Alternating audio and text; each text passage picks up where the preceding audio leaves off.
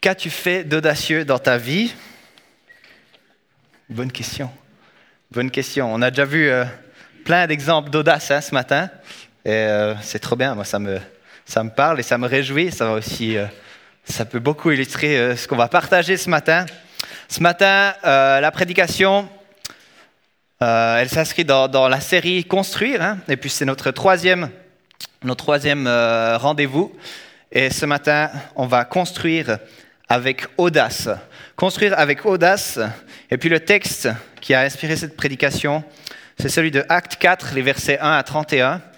C'est un long passage qu'on ne va pas lire dans son intégralité, on va prendre quelques petits bouts comme ça. Je vous encourage, si ce n'est pas déjà fait, euh, aujourd'hui, plus tard dans la journée, ce soir, avant d'aller vous coucher, euh, de lire ce texte, de le méditer encore. Il y a beaucoup, beaucoup de belles choses dans ce texte, beaucoup de bonnes choses à retenir. Le contexte de Acte 4, c'est juste après que ben, l'Esprit soit venu sur les chrétiens à la Pentecôte, euh, le mouvement chrétien justement prend de l'ampleur. Et puis quelques lignes avant, on peut lire un récit d'une guérison d'un paralytique. Euh, guérison par Jésus au travers de Pierre et Jean. Et puis le monde euh, qui gravite là autour, ben, il est attiré. Et puis Pierre va prêcher la résurrection des morts. Et ça, c'est quelque chose qui va déplaire aux Sadducéens. Les Sadducéens, eh bien, c'est des gens qui ont une très grande autorité parmi le peuple juif. Ils ont un pouvoir qui est presque illimité, en fait. Euh, ils sont vraiment en de bons termes avec les, Romains qui, occupent cet endroit. Et puis, c'est aussi des gens qui ont contribué à la crucifixion de Jésus. Et puis, une spécificité des Sadducéens, c'est qu'ils ne croient pas à la, la résurrection des morts. Et puis, ils ne croient pas non plus aux anges. Du coup, eh bien, ils sont fâchés avec euh, ce, que, ce, que, Pierre et Jean apportent. Et puis, dans toute cette situation qui est dangereuse pour eux, eh bien, ces deux disciples, ils font preuve d'une très, très, très forte audace, une grande audace. Ils se font arrêter, ils se font mettre en prison, et puis Pierre et Jean se défendent en annonçant encore et encore le message de l'Évangile. Ils seront libérés, mais ils se font interdire de parler, d'enseigner au nom de Jésus. Et puis, suite à ça, eh bien, ils retournent prier pour demander encore plus d'assurance euh, de la part de Dieu, encore plus d'audace dans leur euh, manière d'annoncer l'Évangile. Quelle audace Moi, ça m'encourage. Quand on imagine le rôle, l'autorité des Sadducéens, eh bien, on peut que admirer le courage et puis la détermination de ses disciples. Ça nous inspire, ça m'inspire, ça nous inspire à construire avec audace. Construire ma vie avec audace, avoir de l'audace dans les choses que j'entreprends, ça m'encourage à construire ma relation avec Dieu avec audace. Ça m'inspire à construire l'Église avec audace. Et puis, en lisant ce livre des actes, eh bien, on ne peut pas dire que l'Église, c'est censé être un groupe fermé, qui est en autogestion, qui est toute gentille, qui est toute douce, qui fait jamais de remous dans la société. Ça, ce n'est pas l'Église. En lisant le livre des actes, on voit bien que l'Église, elle n'est pas appelée à caresser le monde dans le sens du poil, comme on dirait. Le monde, il connaît aussi beaucoup l'Église aujourd'hui par ce qu'elle ne fait pas, c'est un peu cette réputation hein, qu'on a, on jure pas, on n'a pas de relation sexuelle avant le mariage, on s'enivre pas. La liste, elle est longue, elle est longue. Mais plutôt que d'être connue pour ce qu'on ne fait pas, est-ce que l'Église, elle ne devrait pas plutôt être connue pour ce qu'elle fait? Est-ce qu'elle ne devrait pas être connue pour son audace, pour sa force d'innovation? Parce, que ce qu'elle propose, c'est exactement ce qu'il fallait dans telle situation. C'est ça que l'Église, est appelée à être. Et pour ça, eh il faut être à l'écoute de l'Esprit. Il faut être dans le mouvement de Dieu. Et puis, il faut être en fait comme l'était l'Église hein, dans les actes. L'Église dans les actes, c'est une bombe, c'est un tremblement de terre qui secoue tout sur son passage, qui secoue tout dans la société. C'est une Église qui est pleine, pleine d'audace. Construire avec audace. Et puis il y a plusieurs éléments dans ce texte, justement de Acte 4, euh, qui peuvent nous aider à comprendre ce que c'est l'audace euh, dans le sens biblique. Et puis, j'aimerais souligner euh, principalement trois points concernant l'audace dans ce texte. Premièrement, l'audace, elle vient de Dieu. L'audace, elle vient de Dieu. Pierre et Jean, ils sont remplis d'audace et c'est incroyable. C'est un modèle d'audace qui me fait presque rougir de ma passivité quand je pense à ce que je fais, ce que je vis euh, dans mon quotidien. J'ai l'impression d'être passif à comparer de ça. Puis déjà, dans le chapitre précédent, hein, on voit que Pierre, il insiste pour dire qu'en fait, c'est pas lui, c'est pas sa force ou bien ses bonnes actions qui ont guéri le paralytique, et puis c'est pas non plus lui qui est à l'origine de cette prédication qui fait, non, c'est pas lui, c'est Jésus qui fait ça. C'est Jésus qui est pleinement à l'origine. Et puis cette envie qu'il a de mettre Dieu avant toute chose, à la source de toute chose, eh bien, on la retrouve vraiment dans ce texte. Pierre et Jean, ils n'arrivent pas avec leurs grosses chaussures de disciples pour dire, euh, voilà, c'est nous, on fait le show, euh, regardez ce qu'on fait là, c'est trop bien. Non, ils provoquent du remous, on est d'accord. Hein ils se font remarquer, mais ils provoquent du remous parce qu'ils sont dans la continuité de ce qu'ils ont vu, de ce qu'ils ont fait, de ce qu'ils ont été exhortés à faire par le Christ, parce qu'ils sont dans la continuité du Christ. Et ça, ils le savent. Ce n'est pas leur force humaine. Ce n'est pas leur envie d'innovation. Ce n'est pas leur personnalité atypique qui fait leur audace. Alors oui, Pierre, c'est un personnage qui est comme ça impulsif, hein, qui, a, qui, a une grande force de, présence. Et peut-être qu'aujourd'hui, Pierre, ça serait un grand entrepreneur ou bien une personne à succès dans les choses qu'il entreprend parce qu'il a des bonnes idées, parce qu'il y va. Mais ce n'est pas là la vraie raison de son audace, de l'audace juste dont il fait preuve dans ce texte. Ce n'est pas là la raison, ce n'est pas sa personnalité simplement. La vraie audace euh, que Pierre et Jean ils ont, elle vient d'ailleurs. C'est l'audace pertinente qui vient de Dieu. En versets 7 et 8, ils firent comparaître Pierre et Jean au milieu d'eux, donc les Sadducéens, et demandèrent Par quelle puissance ou quel nom avez-vous fait cela? Alors Pierre, rempli du Saint-Esprit, leur dit, chef du peuple et ancien d'Israël, on nous interroge aujourd'hui sur un bienfait accordé à un infirme, afin que nous disions comment il a été guéri. Sachez-le bien, vous tous, et que tout le peuple d'Israël le sache, c'est par le nom de Jésus-Christ de Nazareth, celui que vous avez crucifié et que Dieu a ressuscité. Oui, c'est par lui que cet homme se présente en pleine santé devant vous. Ça, c'est de l'audace. Il est presque en train de pointer du doigt comme ça, hein, dire c'est vous qui avez fait ça. Et c'est parce qu'ils sont remplis du Saint-Esprit. C'est parce qu'ils sont remplis du Saint-Esprit qu'ils ont cette audace qui fait la différence. C'est parce qu'ils sont remplis du Saint-Esprit que Pierre, il trouve les mots justes, il trouve les bons mots. Ils sont dans une impasse. Imagine, tu es en face des autorités qui ont le pouvoir de te faire subir la même chose qu'ils ont fait subir à Jésus. Ils ont le pouvoir de te faire taire pour de bon. Et là, le Saint-Esprit qui agit. Est-ce que ça vous est déjà arrivé à vous d'être dans une situation où vous ne saviez plus quoi dire?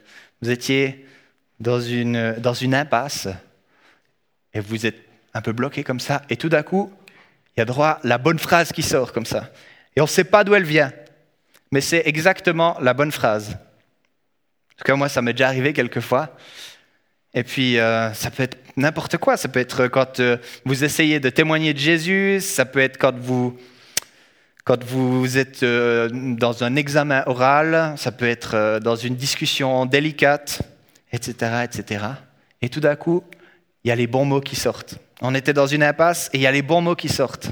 Moi, je crois que c'est le Saint-Esprit qui nous guide vraiment et qui nous remplit pour aller exactement dans la bonne direction, dans ce qu'il veut dire. Et c'est exactement ça qui se passe pour eux dans ce texte.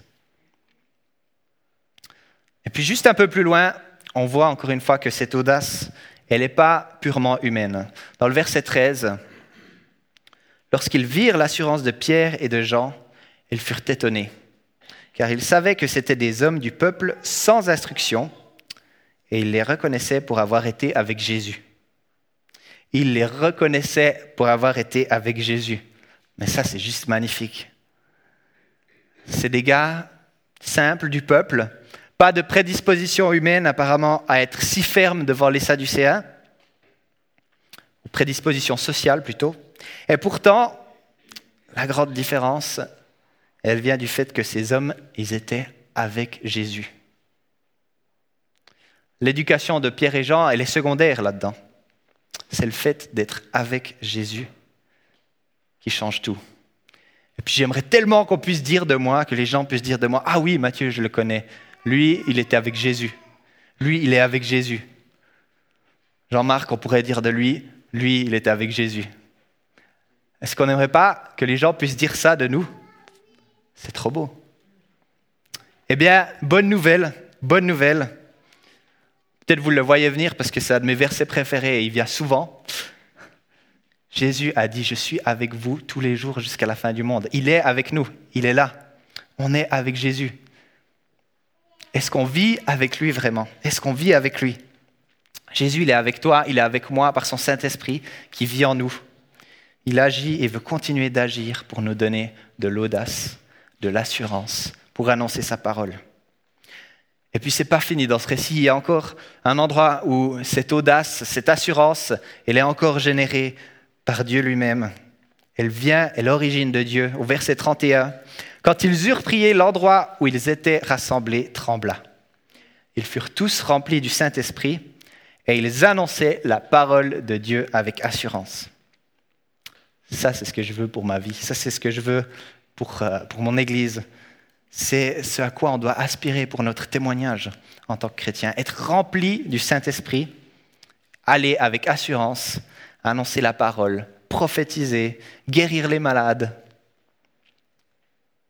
Et ça, ça vient seulement de Dieu. À nous d'ouvrir la porte et de le laisser agir en nous et de recevoir cette audace qui vient de lui, l'audace qui vient de Dieu.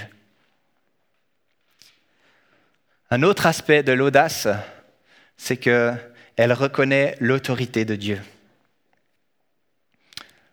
Pour rappel, hein, ils sont devant les gens qui ont le pouvoir de les faire taire pour de bon. Et il leur demande de se taire justement. Et la réponse qu'ils donnent, elle est pleine d'audace. Elle remet Dieu à sa juste place. Au verset 18, 18 euh, à 20. Alors ils les appelèrent et leur interdirent absolument de parler ou d'enseigner au nom de Jésus. Et Pierre et Jean leur répondirent, Est-il juste devant Dieu de vous écouter, vous plutôt que Dieu? Jugez-en de vous-même. Quant à nous, nous ne pouvons pas ne pas annoncer ce que nous avons vu et entendu. Waouh! Faire preuve euh, d'audace, c'est écouter Dieu en premier avant d'écouter les hommes. Bien sûr, bien sûr, la Bible, nous dit aussi hein, qu'on a un devoir envers les autorités et qu'il faut s'y soumettre.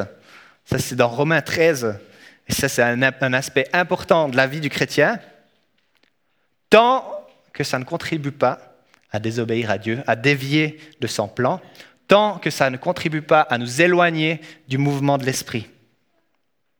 Alors peut-être qu'à Tavannes, on ne vit pas la persécution comme les premiers chrétiens l'ont vécu, et pourtant, est-ce que en tant qu'individu, en tant qu'Église, en tant que chrétien, on est d'accord de tenir ferme dans nos convictions, même si ça nous conduit dans l'illégalité. Sans vouloir rentrer dans une polémique ou bien dans un débat de savoir si c'est juste ou non, moi j'ai été, euh, j'étais interpellé par euh, ce que le monde chrétien évangélique vit en ce moment, le monde roman, euh, avec le pasteur Norbert Vallet.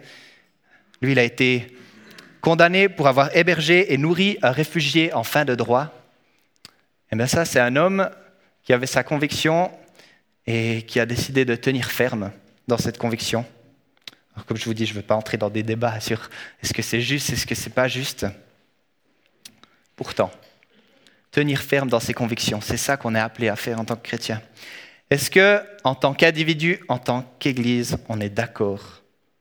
On est prêt à tenir ferme dans nos convictions, dans des questions éthiques, dans des questions lourdes de conséquences, dans le domaine de la vie, de la mort, dans le domaine de la sexualité, dans le domaine de l'argent, etc., etc. Est-ce qu'on ose tenir ferme quand notre conviction, n'est pas populaire quand le fait de dire ce que tu penses, ce que tu crois, te fait passer pour un extrémiste, ou bien quelqu'un de fermé d'esprit. Je suis bien conscient qu'il y a des questions qui sont vraiment délicates, mais soyons préparés, parce que c'est Dieu qui nous donne la sagesse, l'amour, la douceur et l'audace nécessaire pour répondre à des questions comme ça, des situations comme ça qui sont délicates. On a besoin de l'audace, de la sagesse de Dieu. Et puis, troisième point, l'audace, il en faut davantage. Les disciples ont subi les remontrances des leaders religieux. Ils ont répondu avec audace qu'ils vont continuer de proclamer le message de Jésus. Et la première chose qu'ils font après ça, ça, ça m'inspire beaucoup. Ils vont auprès de leurs amis et ils prient ensemble. Et ils prient pas juste n'importe quoi, ils prient pour davantage d'assurance, davantage d'audace. Et mais ça, c'est de la conviction, c'est fou, hein Les gars, ils se font arrêter, on leur dit, vous faites plus ça, et eux, ils continuent et ils demandent encore de l'audace pour en faire plus, pour en voir plus. C'est trop beau. Verset 29. Et maintenant, Seigneur, sois attentif à leurs menaces et donne à tes serviteurs d'annoncer ta parole avec une pleine assurance. Ces hommes, ils ont déjà fait preuve de beaucoup d'audace hein, dans tout ce qu'on a lu avant, dans tout ce qu'on a vu. C'est déjà beaucoup d'audace. Enfin, moi, je ne pense pas que comme ça, naturellement, je serais allé si loin. Et ils prient pour en recevoir encore davantage, encore plus d'audace de la part du Seigneur. Ça m'encourage à ne pas rester passif à pas rester passif quand j'ai vécu quelque chose de fort avec Dieu.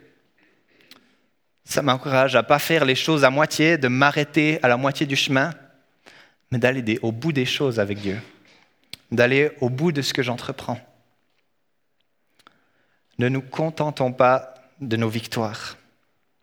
On peut continuellement demander à notre Seigneur d'être renouvelé et puis d'en recevoir, d'en vouloir toujours plus on est appelé à en vouloir toujours plus, plus d'audace. Et juste après, verset 30, déploie ta puissance pour qu'il se produise des guérisons, des signes miraculeux et des prodiges par le nom de ton saint serviteur Jésus. C'est tellement beau de pouvoir faire des prières de ce genre. En tant que chrétien, on a le droit, et je vous provoque un petit peu, on a même le devoir, je pense, de prier des choses comme ça de prier de cette manière. Dieu fait des signes et des prodiges. Comme ces premiers chrétiens, on peut demander des signes et des prodiges de la part de Dieu. C'est aussi ça l'audace, l'audace chrétienne. On a un Dieu qui est maître de l'univers, créateur du ciel et de la terre. Il est capable de chasser les démons. Il est plus fort que le pouvoir de la mort. C'est lui l'auteur des signes et des prodiges. Eh, mais soyons audacieux, c'est pour nous ça. C'est pour nous, on peut le demander, on peut le voir dans nos vies. Et les signes et les miracles, c'est pas juste pour faire beau, hein. c'est pas juste pour faire le show, pour imiter un film de science-fiction ou quoi que ce soit. C'est pas juste prendre du plaisir au surnaturel. C'est quelque chose qui fait part de la transformation des vies. Et ça, ça accompagne le témoignage, le témoignage chrétien, le témoignage de ce que Dieu a fait. C'est pour appuyer la parole de Dieu, les signes et les miracles. Et quand les signes et les miracles, ils accompagnent le témoignage et la parole de Dieu, les hommes doivent reconnaître la puissance de Dieu. Ceux qui se mettent en opposition, ils sont confondus même. On le voit dans les versets 14 à 16, petit retour en arrière. Comme ils voyaient debout avec eux l'homme qui avait été guéri, ils n'avaient rien à répliquer. Ils leur ordonnèrent de sortir du Sanhédrin, puis ils délibérèrent entre eux en disant Que faire à ces hommes? En effet, ils ont accompli un signe miraculeux évident c'est clair pour tous les habitants de Jérusalem et nous, ne pouvons pas le nier. Et juste plus loin, encore le verset 21, les chefs du peuple leur firent de nouvelles menaces et les relâchèrent à cause du, et les relâchèrent. À cause du peuple, ils ne trouvaient pas le moyen de les punir parce que tous attribuaient à Dieu la gloire de ce qui était arrivé. C'est trop beau. Faisons preuve d'audace pour voir des signes et des miracles. Faisons preuve d'audace dans notre annonce de l'Évangile. C'est Dieu qui pourvoit à tout ça. C'est Dieu qui pourvoit à l'audace. Cette audace, elle vient de Dieu. Cette audace, elle reconnaît l'autorité de Dieu. Et cette audace, il nous en faut davantage. Suivre Dieu avec audace et avec force, eh c'est avancer à contre-courant. L'Église, elle est appelée à se démarquer de la société, à faire preuve d'une audace que le monde ne connaît pas. Elle doit se démarquer dans ses convictions, dans sa manière d'aborder les grandes problématiques du monde. Elle doit faire preuve d'audace, celle que le monde ne connaît pas, parce que c'est seulement Dieu, c'est Dieu lui seul qui peut apporter ça. Et puis être à contre-courant, bien que ce soit une force, c'est aussi une source de difficulté. Les disciples, ils ont subi la persécution, ils ont souffert pour leurs convictions et pour avoir suivi leurs convictions avec audace. Alors quelles sont nos difficultés aujourd'hui? Est-ce qu'on est prêt à être solidaire dans nos, nos persécutions? Là où faire preuve d'audace, ça nous met dans des situations qui ne sont pas populaires, qui ne sont pas confortables, là où on peut parfois être pointé du doigt. Je crois que dans notre marche à contre-courant, il faut qu'on soit vigilant pour comprendre où elle se situe l'audace juste et bien sûr le respect aussi des convictions des autres. On est d'accord. Mais là, à nouveau, c'est le Saint-Esprit qui nous aiguille. C'est le Saint-Esprit qui nous guide dans notre prière, dans notre écoute. C'est lui qui nous aide à discerner. Alors ma prière, c'est que Dieu nous remplisse d'audace pour être sel et lumière. C'est ma prière pour nous en tant qu'Église et puis pour nous en tant qu'individus. On puisse aussi chercher le royaume de Dieu. On va chanter ce chant, chercher le royaume de Dieu.